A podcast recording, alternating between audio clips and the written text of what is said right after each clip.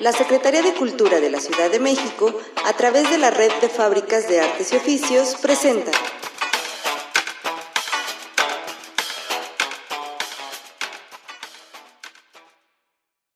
Faro en tu comunidad y la Estrategia 333 trae para ti podcast sobre pueblos, colonias y barrios de la Ciudad de México.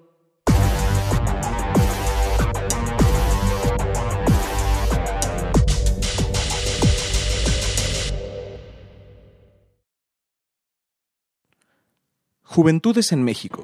Perspectivas, desafíos y alternativas. Episodio 2.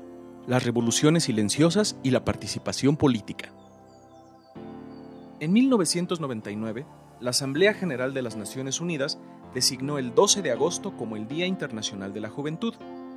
En este marco, desde el año 2020, la Red de Faros de la Ciudad de México conmemora el Festival Red de Juventudes Contemporáneas, celebración cuya segunda emisión damos por inaugurada con este podcast. En esta ocasión, tuvimos una conversación con el sociólogo José Antonio Pérez Islas, quien es una figura relevante en la génesis y consolidación de un campo de estudios sobre la juventud mexicana y latinoamericana. Es doctor en estudios sociales por la Universidad Autónoma Metropolitana. Actualmente es el coordinador del Seminario de Investigación en Juventud e investigador del mismo seminario en la Universidad Nacional Autónoma de México ha sido consultor de la UNESCO, de la Organización Iberoamericana de Juventud y de la Comisión Económica para América Latina. En esta segunda parte de nuestra entrevista, el doctor Pérez Islas nos comparte su perspectiva sobre el diseño de las políticas públicas encaminadas a atender este sector y la relación que los jóvenes mantienen hoy con la política y la sociedad. Los jóvenes representan un tercio de la población en México ¿Qué tan efectivas han sido las políticas para atender a este sector social? ¿Cómo diseñar políticas públicas para los jóvenes de hoy? La única, quizá la única política pública que medio ha funcionado a lo largo de la historia ha sido la política educativa, ¿no? Con todos estos asegúnes que veíamos este, anteriormente pero es la única que ha sido sistemáticamente, además es una política para jóvenes, centralmente para niños y jóvenes, pues es la única sistemática que ha tenido eh, algún éxito, cuando menos los, los promedios de escolarización han ido aumentando. Y estamos prácticamente en los 11 años promedio para la población eh, juvenil. Y esto pues comparado con los 6 años que teníamos hace 20, eh, pues obviamente se puede considerar un éxito pero como les decía, pues los procesos educativos han estado muy vinculados a lo cuantitativo y no a lo cualitativo. Hay, hay una gran deficiencia de la calidad de la educación en, por donde se le vea. Fuera de esa, las políticas de juventud prácticamente no han existido. ¿no? no hay una política específica que además enfrente este reto de la diversidad. No hay una diversificación, no es lo mismo ser joven en Zapalapa, ¿no? Que ser joven en Ciudad Juárez o en Michoacán o en Yucatán. ¿no? Hay una diversidad que debería de atender ciertas especificidades que no se hacen. ¿no? Yo creo que las políticas de juventud tendrían que construirse al revés, ¿no? Tendrían que armarse en lo local, ¿no? Con la diversidad de lo local, me parece importante. Después subir al, al nivel, por ejemplo, estatal, y llegar ahí a, una serie, a unos lineamientos eh, por entidad federativa o por regiones, no lo sé. Y de ahí a la nacional, o sea, eh, eso tendría que, que, construirse así de esa manera, ¿no? Pero finalmente lo que sí es muy relevante son las políticas locales, ¿no? Este, donde ese eh, sería un elemento que debería de, de ahora ser el motor de este proceso y digo, pensando en los faros, es un proceso muy eh, eh, que está en territorio, pero lo que yo conocí, el faro era un éxito, de Oriente era un éxito, ¿no? Este, los chavos iban, los chavos hacían un montón de cosas. La red de faros, por sus siglas, Fábricas de Artes y Oficios, es un proyecto cultural impulsado por la Secretaría de Cultura en la Dirección General de Vinculación Comunitaria Su objetivo fundamental es promover una oferta cultural y educativa gratuita para la población de los márgenes en la zona conurbada de la Ciudad de México. Y también promover la descentralización y democratización de la gestión y quehacer cultural. Actualmente, la red cuenta con nueve sedes de fábricas de artes y oficios, que son espacios lúdicos, adecuados y abiertos para la promoción de derechos sociales y culturales. En su larga trayectoria, se han proyectado como una alternativa para la formación libre no escolarizada. En estos espacios prima el fortalecimiento del tejido social y el trabajo comunitario con distintas poblaciones. Pero además eh, yo creo que ahora había que vincular un montón de cosas. O sea, ya no se puede hacer solamente eventos culturales o solamente programas de empleo o solamente programas de salud. Hay que hacerlos integralmente, ¿no? O sea, un evento, un programa de cultura sin vincularlo a procesos de salud, este, pues no tiene mucho sentido. O un proceso de empleo sin vincularlo a procesos culturales, por ejemplo, este, pues también no tienen mucho sentido. O sea, hay que articular estas, estas líneas que antes parecían de procesos estancos. Y esto es algo que debería de ser un, elemento central en, la, ejecución y diseño de políticas eh, territoriales, de, políticas eh, locales, porque ahí eh, los, sujetos no están particionados, ¿no? Los sujetos son integrales y por lo tanto hay que atenderlos integralmente. Entonces decía yo, ¿cómo articular la cultura, salud, empleo? Eh, tendríamos que estarle pensando de esa manera, ¿no? Eh, por ejemplo, los empleos culturales son esos, son empleos culturales. Y en algunas experiencias, Colombia, por ejemplo, el empleo eh, cultural es un empleo muy importante para, para ciertas ciudades de Colombia, por ejemplo, ¿no? O aún para procesos en Argentina. Eh, esos elementos hay que articularlos, ¿no? O sea, cómo generas un empleo que además del desarrollo propio del individuo que esté haciendo su vocación, que esté ejercitando sus habilidades, este, pues tenga un dinero un salario adecuado para que eso funcione, ¿no? Entonces, eh, igual las políticas de salud, si no implican políticas educativas, políticas culturales, pues no puede seguir llevando enfermedades a vacunar solamente, ¿no? Hay que, sobre todo ahora con todas las resistencias eh, que hay en torno a las vacunas del, COVID, ¿no?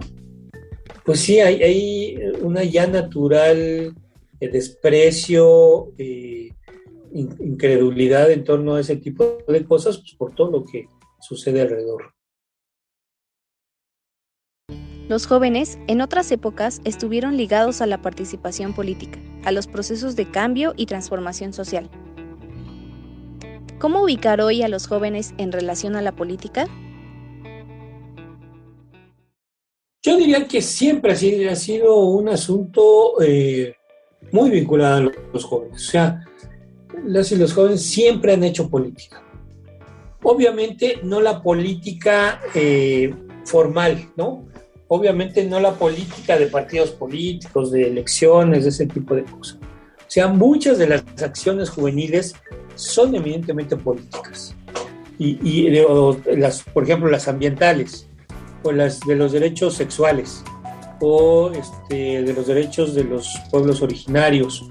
O sea, son eminentemente eh, acciones eh, donde hay muchos jóvenes vinculados y son acciones muy políticas, ¿no? Eh, lo que está, todo, todo, el trabajo, por ejemplo, de las feministas, ¿no? Pues es, un, es un hecho político, no, no, no lo podemos negar. Entonces, esta vinculación de la actividad juvenil con lo político siempre se ha dado. Lo que sí no, no muchos entienden es que eh, la parte formal de la política, ¿no? la, parte vinculada a partidos políticos, elecciones, autoridades, este, pues no les, no les gusta, la mayoría, o sea, no les atraen, no son lenguajes eh, que hablen eh, el lenguaje de las y no es que estemos pidiendo que los que los este, políticos este, digan sí, güey, no, güey, etcétera, etcétera. No, este, sus actos, sus formas de vincularse, sus compromisos no tienen nada que ver con, lo juvenil. Y en ese sentido, pues, si no me pelas, yo por qué te tengo que pelar, ¿no? Este, eh, yo creo que por ahí hay este, todo un proceso eh, de diferenciación eh, muy claro en torno a, lo político como una acción eh, que tiene principios frente a la realidad o frente a las cosas que están sucediendo y lo político como una formalidad este, ahí, ¿no?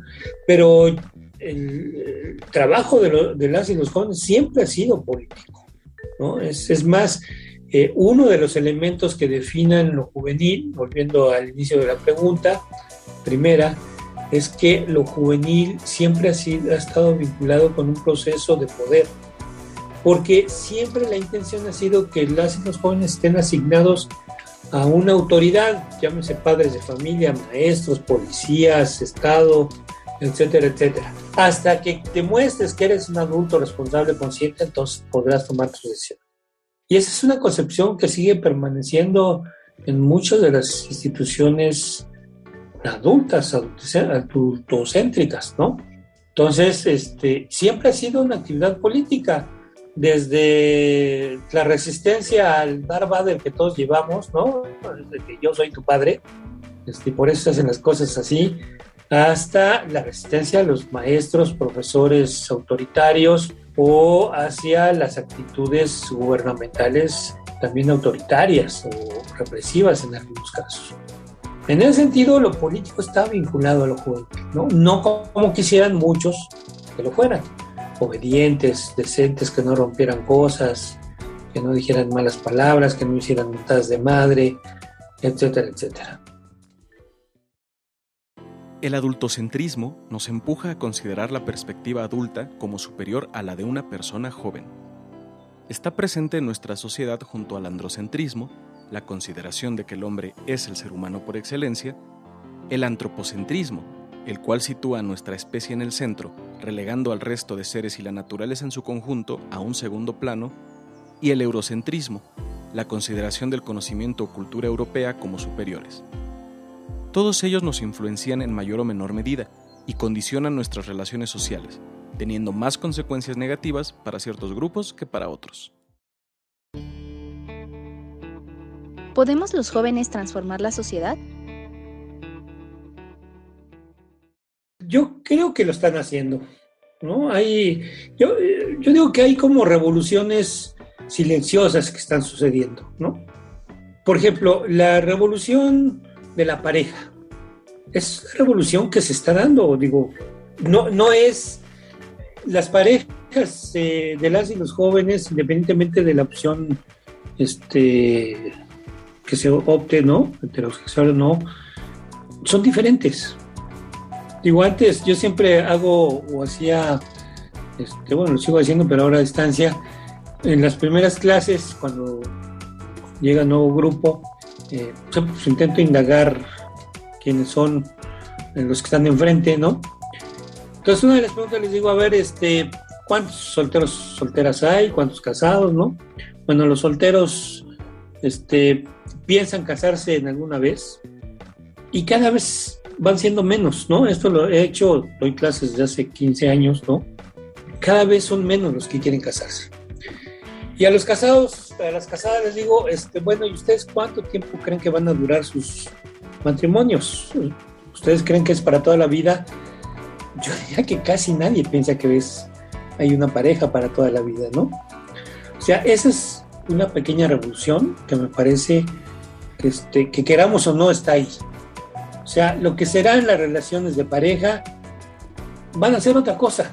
No sé qué van a hacer, ¿no? Este, eh, no creo pues estar viendo eh, qué suceda con eso ya en el tiempo corto que me queda, pero este, igual la familia, eso tiene implicaciones para la familia. ¿Qué cosa es una familia del siglo XXI? No lo sé.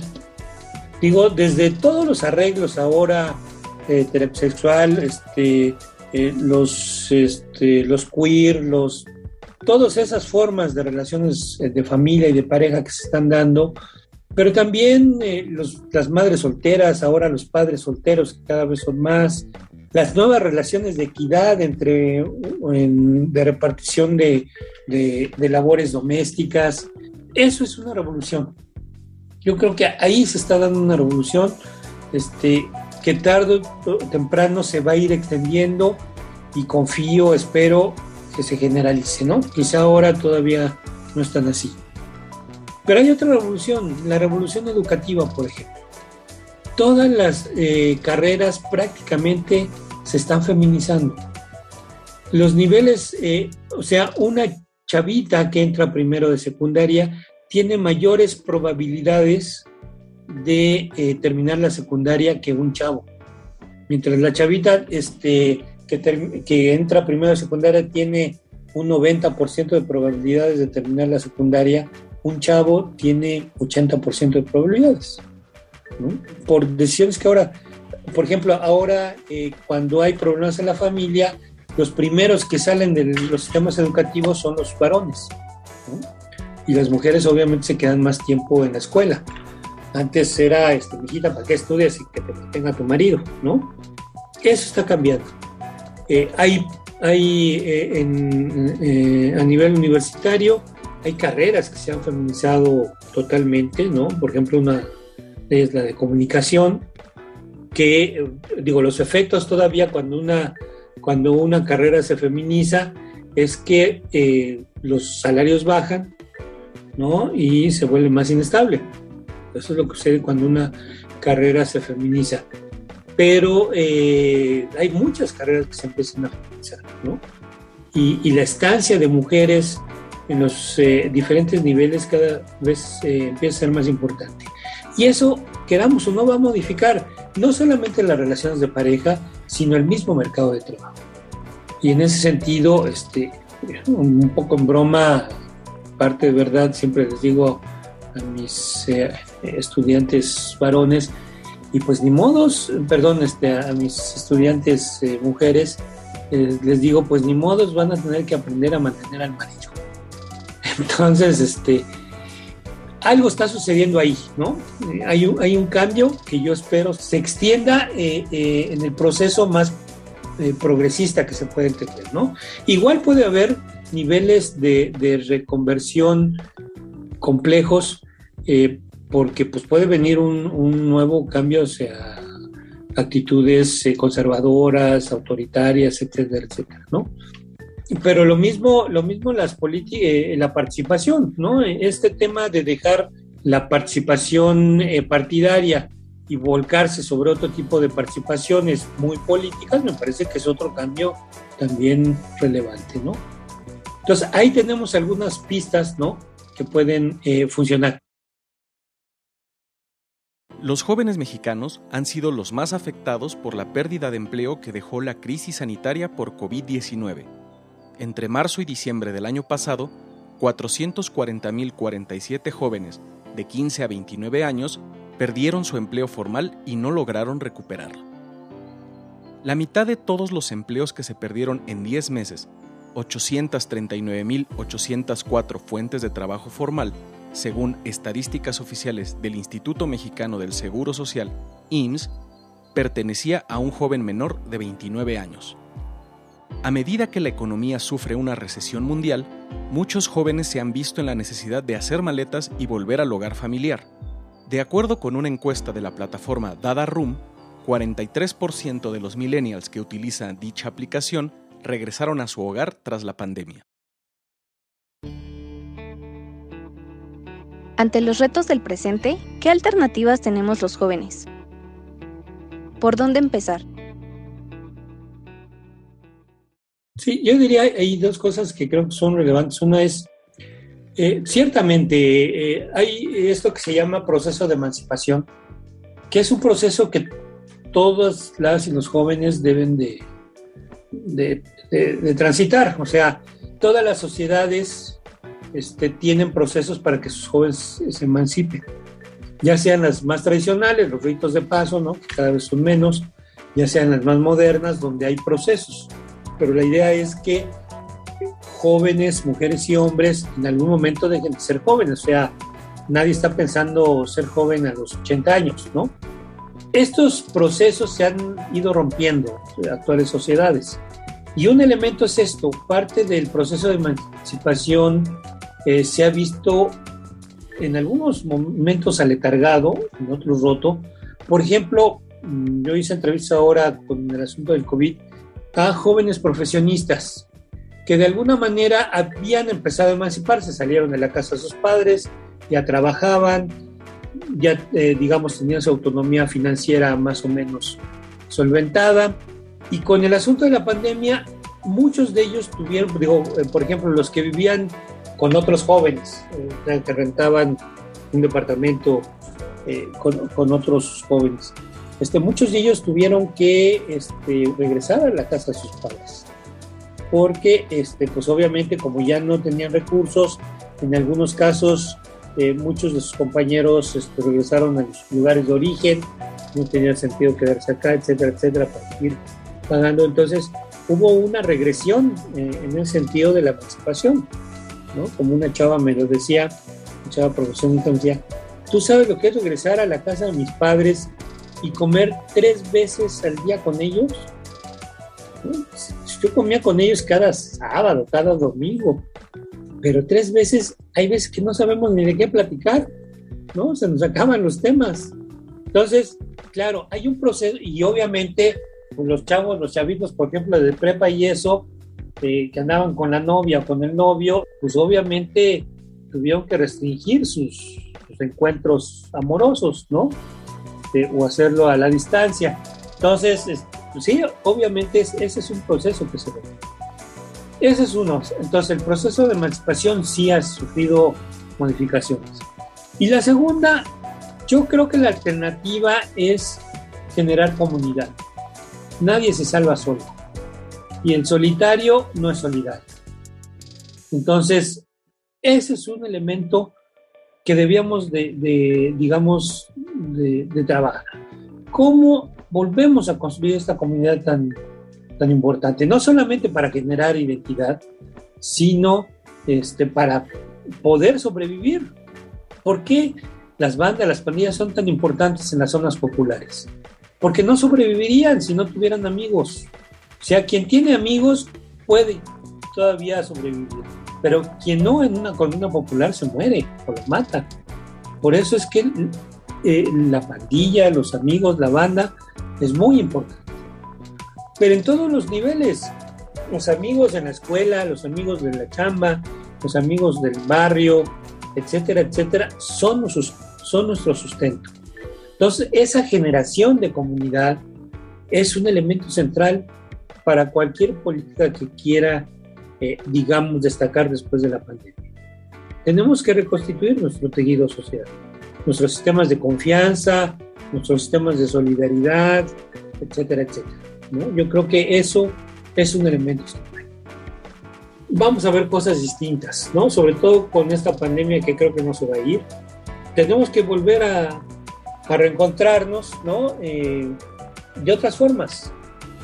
Y eso, eh, de veras que, les agradecería la, la, sociedad y el mundo, se los agradecería si empezaran desde los jóvenes, de las y los jóvenes.